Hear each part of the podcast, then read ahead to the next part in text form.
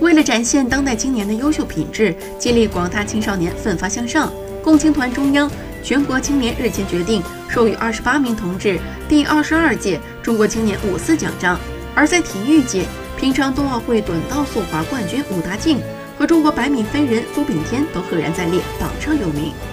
其实，武大靖和苏炳添并不是首次获得该奖项的体育运动员，在此之前，体育界共有十三名运动员获得过这项中国青年的最高荣誉，